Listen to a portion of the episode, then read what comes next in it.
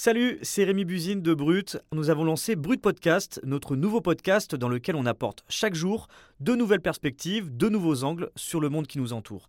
On y parle d'amour, de santé mentale, de pensée philosophique, de littérature ou encore de récits inspirants. Alors pour ne rien louper, abonnez-vous à Brut Podcast. Je vous dis à bientôt et bonne écoute.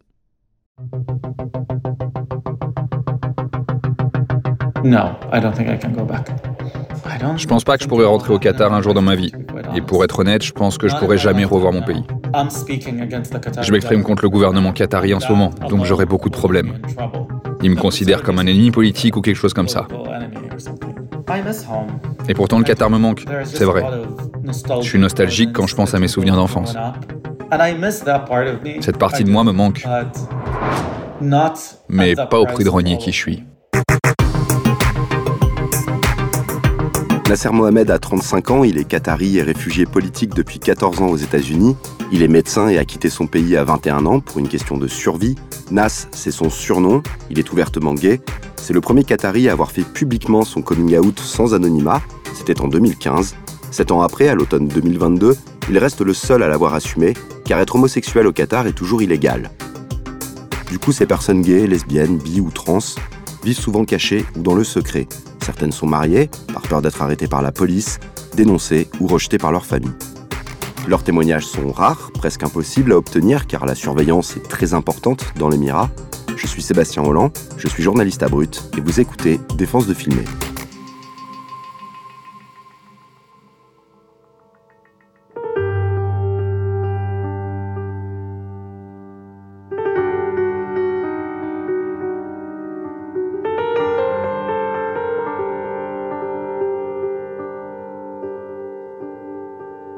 We are being hunted down.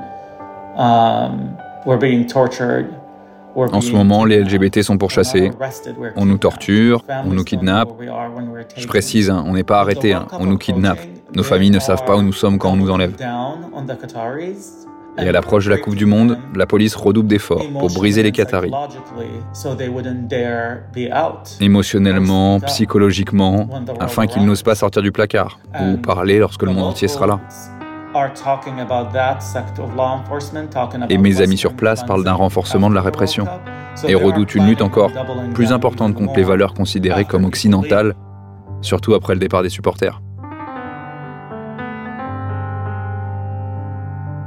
À cause de cette pression des autorités sur le sujet, des témoignages de l'intérieur, c'est quasiment impossible d'en avoir à Doha. C'est pour ça que ce militant LGBT qatari est devenu en quelque sorte le porte-parole de sa communauté et c'est le journaliste Noé Pignède, qui est basé au Proche-Orient, qui a pu lui parler et réaliser cette enquête sur le Qatar, juste avant cette Coupe du Monde. Salut Noé. Salut Sébastien. Je précise que tu reviens du Qatar, mais que tu es toujours dans la région et donc on se parle par Internet. Pour cette deuxième partie de ton enquête, tu as donc travaillé sur le sort de ces personnes LGBT au Qatar. Tout simplement, comment tu as fait pour entrer en contact avec eux? Alors, euh, j'ai juste téléchargé euh, l'application Grinder comme toutes les plateformes de rencontres et les sites euh, internet reliés de près ou de loin à la communauté LGBT, euh, ils sont formellement euh, bloqués, interdits au Qatar, donc on doit passer par un VPN. C'est un petit logiciel qui permet en fait de se délocaliser. tu es virtuellement à l'étranger et comme ça, bah, t'échappes à la censure. Et ensuite, j'ai engagé la conversation avec quelques personnes, mais dès que je disais que j'étais journaliste, la plupart me bloquaient directement. Euh, en fait, ils ont trop peur de se faire choper parce que sur le réseau, il y a aussi euh, beaucoup de flics qui sont sous couverture, qui les traquent, ils leur donnent rendez-vous quelque part, ils les arrêtent et dans certains cas, euh, ils les tabassent. Bref, ça a été vraiment très compliqué de discuter avec quelqu'un, de gagner sa confiance. Il y en a un seul qui a fini par accepter, c'est un homme gay de 34 ans qui m'a fait monter dans sa voiture en plein jour. Il voulait clairement garder le contrôle sur le lieu du rendez-vous.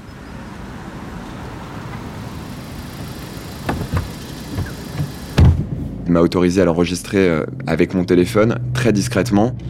Il voulait me raconter quand même le poids de la société et du regard des gens sur lui au Qatar. On va l'appeler Tarek.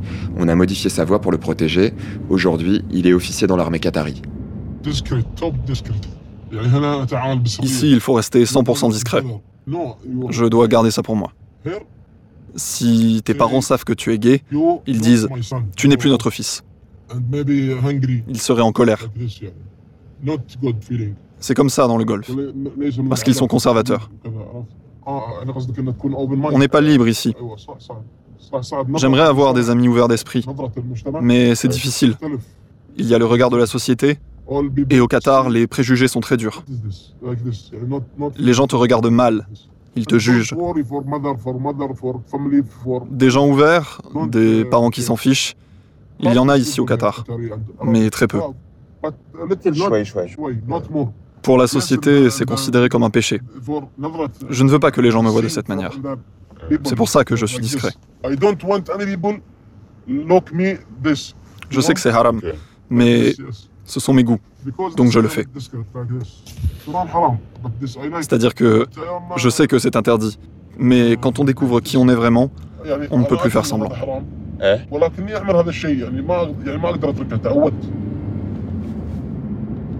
Pourtant, bah, faire semblant au quotidien, Tarek, euh, il a pas trop le choix. Il est marié, il a deux enfants. Sa vie sexuelle et amoureuse, euh, la vraie, elle se résume à chatter euh, sur des applis avec d'autres gays qui sont à Doha comme lui. Toujours des étrangers. Il les retrouve dans des chambres d'hôtel pour passer quelques heures avec eux dans une chambre. Puis, bah, il rentre chez lui sans jamais essayer de les revoir. Il veut pas s'attacher, de toute façon, ça sert à rien. Il peut pas entamer de relations stables. C'est totalement impossible dans sa situation à moins qu'il quitte le pays, euh, mais euh, il veut pas abandonner sa femme, ses enfants. Donc euh, pour lui, en fait, c'est pas une option. Et il ou elle sont beaucoup à vivre comme ça au Qatar sous couverture? Bah, Selon Nas, le médecin et militant qui vit à San Francisco, c'est le cas de pas mal de gens, ouais.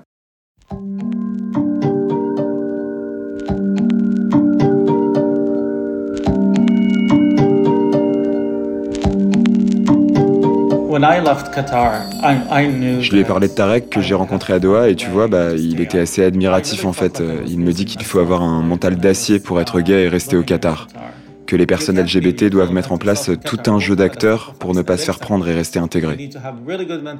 Lui, il voulait pas vivre comme ça et se mentir à lui-même, comme il dit. Donc Nas, il a fait un choix radical, partir, quitte à tout perdre. Et puis un jour, en 2014, il a fini par rappeler sa mère pour lui dire qu'il était gay, qu'il reviendrait plus jamais chez elle parce que c'était trop dangereux Ensuite, il a fait son coming out public à la télé sur la chaîne euh, en arabe de la BBC. Et du coup, là, toute sa famille a été au courant. Depuis, euh, il n'a plus aucun contact avec eux. Um, that was a very.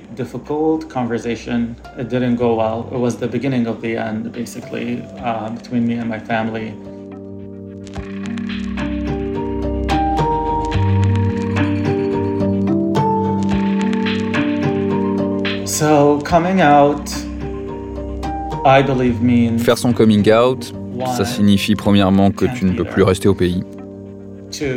Deuxièmement, que tu n'as aucune intention d'y retourner. Troisièmement, que tu n'as plus aucune relation avec les gens qui y vivent. Et enfin, que tu abandonnes tout. Il y a beaucoup d'avantages financiers à être un citoyen du Qatar.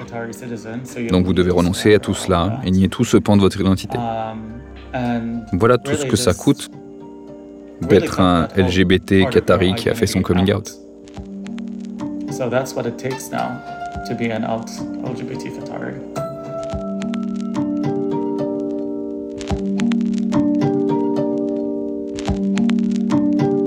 Tous les témoignages qu'on a pu recevoir par écrit, ils racontent euh, aussi la peur des contrôles, la peur euh, d'être arrêté par la sécurité préventive. C'est le nom de la police des mœurs au Qatar. C'est une police euh, violente qui agit hors de tout cadre légal. Elle humilie les personnes LGBT, elle les arrête, elle les traque partout. Alors, euh, comme c'est très difficile hein, de faire confiance à quelqu'un, c'est souvent Nas qui recueille ces témoignages. Il est en contact avec près de 300 personnes LGBT qui sont encore au Qatar et il m'a transmis la lettre d'un homme queer. On va l'appeler Salim pour le protéger. Et son histoire, c'est moi qui vais vous la raconter.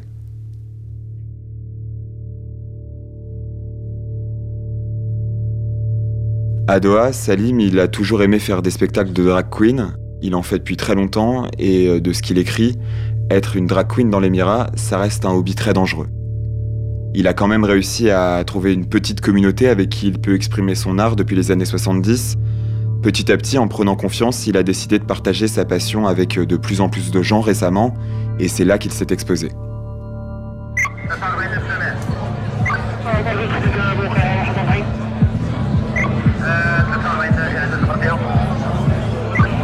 Son message, il raconte euh, qu'une nuit, un policier en civil est venu à l'un des événements de cette communauté secrète de drague et que tout le monde a été arrêté.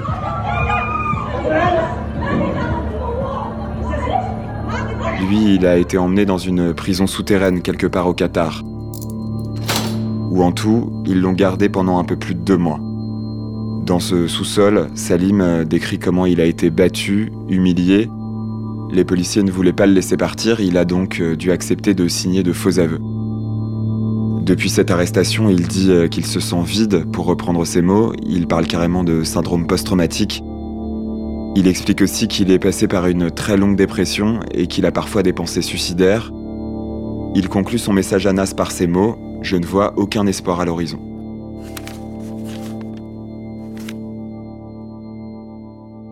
des témoignages de ce genre, est-ce que tu as pu en lire d'autres, Noé? Ouais, on en a eu plusieurs autres. Et en les lisant, on comprend que l'arrestation arbitraire, la torture, la prison souterraine et les faux aveux, c'est clairement systématique avec la police des mœurs. Quand elle chope une personne soupçonnée d'être lesbienne, gay ou trans, les conditions de détention qu'ils décrivent sont toujours les mêmes et c'est franchement atroce. On a pu avoir accès aux témoignages écrits d'une femme trans, on va l'appeler Sarah, elle ne voulait pas parler directement au micro, donc on a demandé à quelqu'un d'autre euh, de le lire. Les forces de sécurité préventive m'ont arrêté en pleine rue Adora. Ils m'ont accusé d'imiter une femme à cause de mon expression de genre. Dans la voiture de la police, ils m'ont battu. Mes lèvres et mon nez saignaient. Ils m'ont frappé au ventre. Un policier m'a dit Vous, les gays, vous êtes des personnes immorales. Donc maintenant, on va l'être avec vous. Dans la prison, il y avait d'autres personnes LGBT. Deux lesbiennes marocaines, quatre gays philippins et un gay népalais. J'ai été détenue pendant trois semaines sans qu'aucune charge ne soit retenue contre moi. Les policiers m'ont harcelé sexuellement. Pour obtenir ma libération, j'ai dû faire des séances avec un psychologue qui avait pour mission de me faire redevenir un homme. Donc en fait, Noé, ce qu'on comprend là, c'est que comme Sarah, personne n'est jamais officiellement condamné pour homosexualité au Qatar, c'est bien ça? Ouais, en fait, ça arrive pratiquement jamais et ça permet euh, au régime qatari de dire que l'homosexualité, bah, ça n'existe pas. Officiellement, euh, dans la loi, les relations entre personnes de même sexe, c'est puni de 7 ans de prison ou de la peine de mort pour les personnes de confession musulmane, c'est-à-dire en fait la majorité de la population. Mais en vrai, ces lois, elles sont pas vraiment appliquées. C'est la sécurité préventive, la police des mœurs donc, qui s'occupe de tout le sale boulot du régime qatari, Ensuite, il y a des faux psychologues qui doivent faire euh, suivre aux gens ce qu'on appelle des thérapies de conversion. En fait, euh, c'est de la torture psychologique euh, pour tenter de forcer quelqu'un à renoncer à son identité de genre ou à son orientation sexuelle. C'est une pratique qu'on retrouve à travers le monde, souvent pratiquée par des intégristes catholiques, évangéliques ou musulmans. Mais bref, en fait, cette absence de procès officiel, ça évite d'attirer l'attention des pays occidentaux, qui même s'ils sont assez complaisants avec le Qatar ces derniers temps, serait quand même obligé de réagir.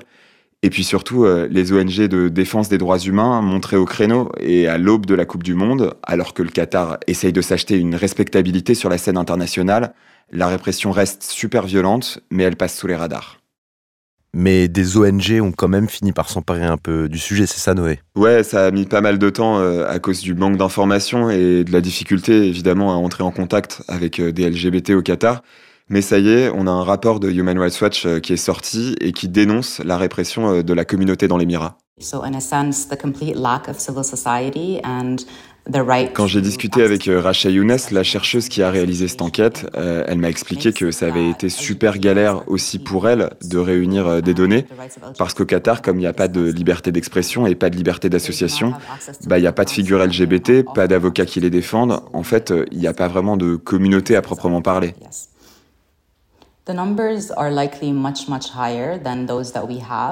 Ce qu'elle m'a dit aussi, c'est qu'en recoupant les témoignages, elle a quand même pu recenser 5 cas d'arrestation l'année dernière, Alors, elle sait que son chiffre, il est euh, très sous-estimé, mais que dans le climat de terreur généralisé, très peu osent parler. En fait, à leur sortie de prison, ils préfèrent euh, ne rien dire par peur des représailles. climate of incredible fear that people experience, which also risks branding them as quote unquote traitors to their country if they speak to any journalist, let alone an international organization, about the abuses that they face. Et au niveau de la FIFA, donc qui organise la, Coupe du Monde au Qatar, ou de la communauté internationale, Racha, est-ce qu'elle a réussi à faire pression? Est-ce qu'elle a réussi à avoir des réponses? Alors, la FIFA, dans ses statuts, elle interdit noir sur blanc la discrimination envers les LGBT. Mais ces dirigeants, euh, ils n'ont pas vraiment dû les lire parce que c'était déjà le cas en 2010 lorsqu'ils ont attribué l'organisation de la Coupe du Monde au Qatar. Pour l'instant, euh, ils ont juste fait un peu de lobbying pour que la sécurité des supporters étrangers et étrangers seulement LGBT qui viennent euh, assister à l'événement soit assurée. Ça, c'était plutôt facile pour le Qatar, hein. ils ont tout de suite donné des gages. Pour les LGBT qataris, par contre, rien n'a été fait de ce que m'assure Racha Younes.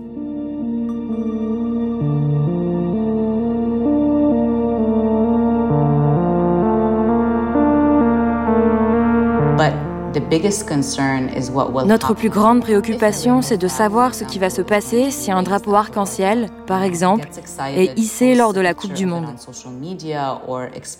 Quelqu'un s'emballe et poste une photo de ce drapeau sur les réseaux sociaux ou exprime son soutien aux droits des LGBT. Ces personnes seront persécutées par les forces de sécurité et leurs familles.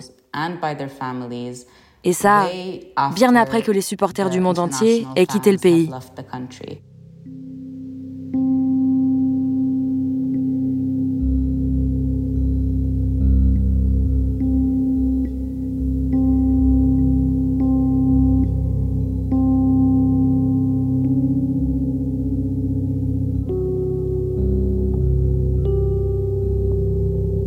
Fait, la crainte de Nas et euh, de beaucoup de militants LGBT, c'est que cette Coupe du Monde, avec euh, quelques drapeaux arc-en-ciel euh, bien au premier plan, elle occulte la réalité, que les gens devant leur télé se disent que bah, finalement, la situation au Qatar, c'est pas si terrible. Alors, pour réveiller l'opinion publique, Nas, il a tenté d'alerter, il a demandé à plusieurs joueurs de foot de prendre position avant ou une fois qu'ils seront sur place, mais pour l'instant, bah, personne lui a répondu. So with their big platforms, that have a lot of visibility, they must say something, especially when they know something is wrong. Là, il m'explique qu'il a carrément contacté David Beckham parce que l'ancien international anglais bah, il vient de signer un contrat à 175 millions d'euros avec le Qatar pour devenir en gros sa tête de gondole et faire euh, la promotion du pays à l'étranger. Il l'a interpellé sur euh, les violations des droits LGBT par le pays, d'abord euh, par message sur Instagram, puis dans une tribune publique, et pour l'instant, il a reçu aucune réponse. Et il rajoute même qu'il ne sait pas si c'est David Beckham lui-même ou son équipe de com, mais que le compte du joueur a fini par le bloquer sur les réseaux. Qatar really is an incredible place to spend a few days on a stopover. David Beckham, qui n'hésite pas à défendre les droits LGBT quand il est à Londres, reste silencieux au Qatar. Et c'est très révélateur. Ça dit tout. Ça vous dit à quel point le Qatar est puissant et à quel point ils sont répressifs sur le sujet. Et si David Beckham ne peut rien dire, que pensez-vous qu'une personne lambda puisse faire Là, on ne parle pas d'égalité des droits, de mariage pour tous, c'est même pas le sujet. On parle juste de lutter contre les persécutions. C'est pas une question de savoir si être gay c'est ok ou pas, mais juste de dire qu'on ne peut pas nous traquer ou nous torturer.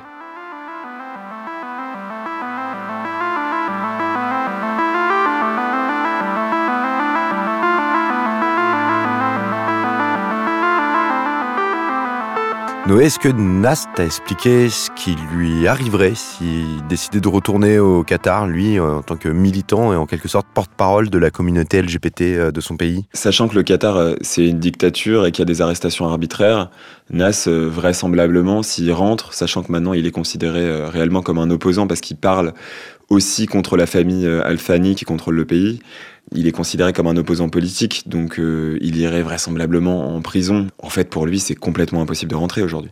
Au début de, l'enquête, tu nous expliquais que pour essayer de rencontrer des membres de la communauté LGBT au Qatar, tu avais installé Grinder, que, tu étais passé par un VPN pour pouvoir échanger. Est-ce que tu peux nous dire s'il y avait beaucoup de monde sur Grinder au Qatar, s'il y avait parmi ces gens notamment des Qataris ou une grande majorité d'étrangers? En fait, c'est pas si facile que ça de rentrer en contact avec des Qataris LGBT. La majorité des gens, c'est des Philippins, des Indiens, des, Népalais, des Ougandais, mais ils vivent les mêmes réalités, peut-être même des réalités euh, pires que les Qataris, parce que les Qataris, au moins, ils sont protégés par leur passeport. Euh, j'imagine que euh, le Philippin et les lesbiennes marocaines dont parle une des personnes qui, qui a témoigné pour nous, euh, pour eux, ça doit être euh, très difficile aussi, peut-être euh, pire. Après, voilà, ils doivent aussi risquer l'expulsion, en fait. On a évoqué majoritairement des, hommes ou des personnes trans ou des, des queers, une drag queen, mais on a très peu évoqué les femmes. Alors, je sais que c'est quelque chose qui manque dans ce reportage. Moi, c'est ma limite journalistique et en, en tant que com, en fait. Euh, j'ai pas pu accéder euh, à cette partie-là de la communauté euh, LGBTQIA+, euh, parce que je ne suis pas une femme et qu'en fait, j'ai pas du coup pu rencontrer de lesbiennes. J'ai demandé à une collègue qui était avec moi sur place de le faire. Elle a pu rencontrer dans un café pour le coup une femme qui était un peu sur le même profil que, que l'homme que j'ai rencontré.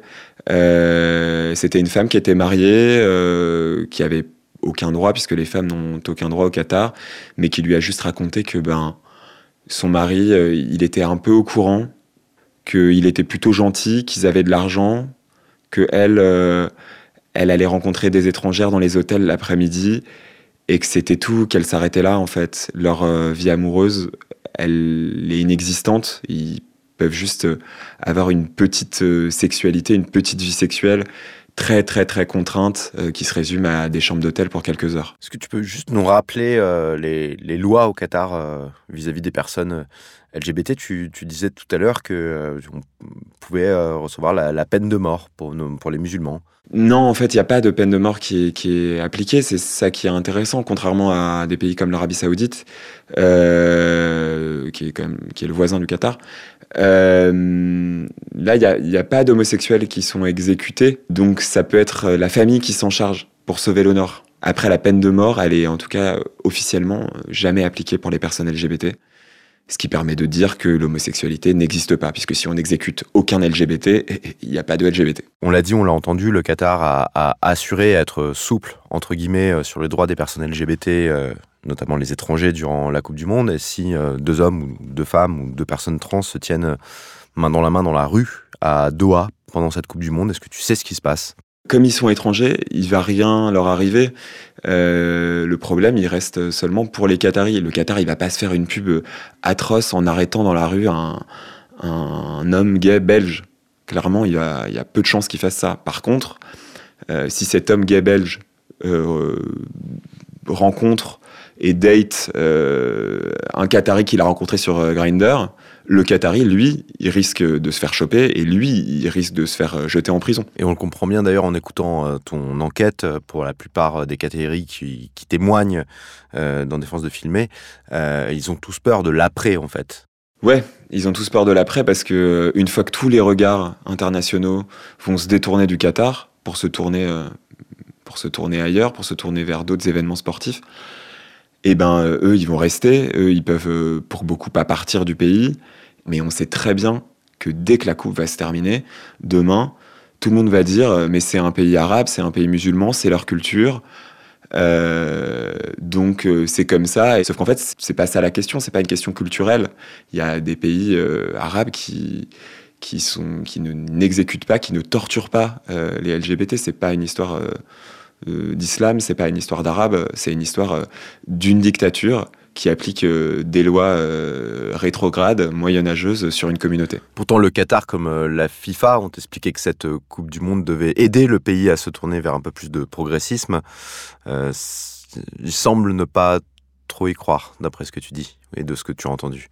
Ça dépend ce qu'on entend par progressisme. Le progressisme au Qatar, c'est le développement, l'ultra-développement. C'est pour eux progresser, c'est euh, construire des tours, avoir des iPhones, avoir des énormes voitures, mais en aucun cas donner des droits aux femmes, donner des droits aux LGBT. Ça, c'est, en fait, c'est c'est une erreur euh, qu'ont commis les Occidentaux, je pense, euh, de se dire qu'en donnant la Coupe du Monde de Qatar, le Qatar allait progresser dans leur sens sur les valeurs de protection des droits humains.